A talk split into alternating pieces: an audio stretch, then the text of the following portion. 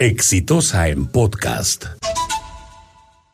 Ha ocurrido un hecho sin precedentes. La policía, mientras investigaba el asesinato cometido según los indicios que tenían hasta ese momento por venezolanos en uno de los restaurantes McDonald's, donde eliminan a balazos a una persona, la investigación de ese caso los lleva a un encuentro al que estaban asistiendo en Punta Negra, por lo menos dos de los participantes en este asesinato.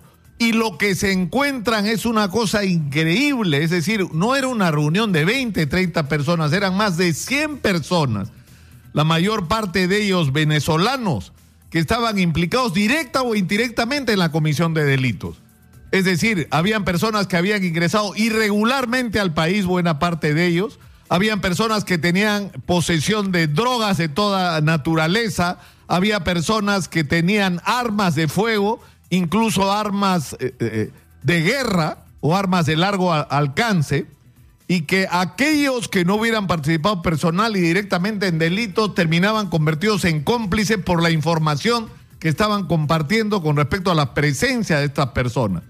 Y esto de alguna manera pone en evidencia un problema muy grave al que se ha venido a agregar el tremendo conflicto que ha habido con los mototaxistas que han atacado a los inspectores con bombas de gasolina. Y es que tenemos un problema muy serio con la presencia de más de un millón de venezolanos en el Perú, como lo ha reconocido el mismísimo presidente del Consejo de Ministros. Y no tenemos una política clara y definida con respecto a ellos. Simplemente nos ha ocurrido que la población peruana creció más de un millón de habitantes en un lapso de dos años y no estamos preparados para enfrentar esta situación. Eso yo lo he repetido insistentemente.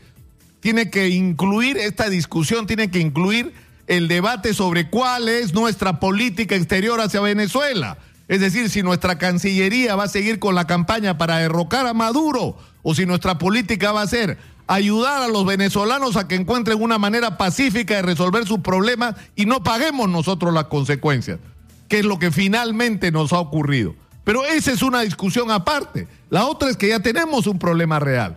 Tenemos más de un millón de personas a las que tenemos que darle salud, educación, transporte, vivienda, todas las atenciones, porque han pasado a ser habitantes, lo querramos o no, del Perú. Y buena parte de estas personas son ya consideradas refugiados. Bueno, hay fondos internacionales pues para atender a los refugiados. Porque esta gente tiene que resolver sus necesidades de sobrevivencia y eso significa que, que salgan a la calle a buscar trabajo. Y lo están haciendo en las mismas condiciones que la inmensa mayoría, sobre todo nuestros jóvenes que no tienen fuentes, de eso ha hablado Guido Penano esta mañana, no tienen fuentes de empleo permanentes, no tienen fuentes estructuradas de trabajo, de trabajos bien remunerados, de trabajos estables, de trabajos dignos. Entonces esto ha empeorado la situación sobre todo de los jóvenes peruanos que ahora tienen que competir con los jóvenes venezolanos que hace tres años estaban en la calle protestando y que ahora están en las calles no de su país sino del nuestro, buscando cómo ganarse la vida. Y necesitamos una respuesta para ese problema. Es decir, el presupuesto del CIS para empezar no puede ser el mismo, pues, si tenemos un millón de habitantes más las proyecciones sobre el inicio del año escolar. ¿Qué nos vamos a hacer con la cantidad inmensa? Son cientos de miles de estos chicos que tienen que ir al colegio. ¿Cómo vamos a resolver ese problema? Que se ha estado resolviendo solo. Entonces, es cierto, parte de esta solución es la punitiva, porque dentro de este paquete de más de un millón de venezolanos han venido delincuentes.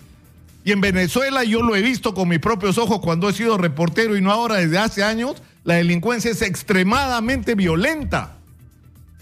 Los crímenes sangrientos son tremendos en Venezuela. En determinado momento Caracas era una de las ciudades más violentas del mundo. Bueno, parte de esa gente está ahora en el Perú. Y se concentran en lugares determinados de acción como este Hotel Rojo de Punta Negra. Y es necesario tener una política muy severa frente a ellos. Pero esto es solamente una parte del problema. Está muy bien lo que está haciendo el gobierno frente a este tema de, Punta Negra, es decir, determinar quiénes son los que están acá de manera irregular, quiénes son los que se sospecha están involucrados en delitos y para afuera. Eso está bien y que el mensaje le quede claro a cualquier otro que quiera salirse de la raya. Pero eso no nos va a resolver el problema de fondo. Hay una cuestión venezolana en el Perú que tiene que ser afrontada con la mayor responsabilidad posible y eso va a tener que ser una agenda del próximo Congreso.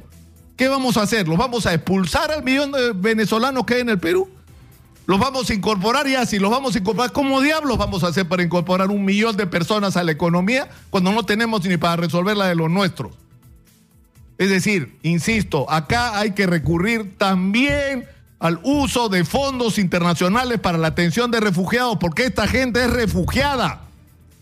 Esta gente no debería estar en las calles pidiendo limosna para que sus hijos coman. Tienen que ser atendidas con fondos internacionales que existen, señor, y a los que tenemos que acogernos. Pero sea como sea y sea cual sea la solución, lo que no podemos seguir es evitando el problema que nos está reventando cada día en la cara. He dicho. Este fue un podcast de Exitosa.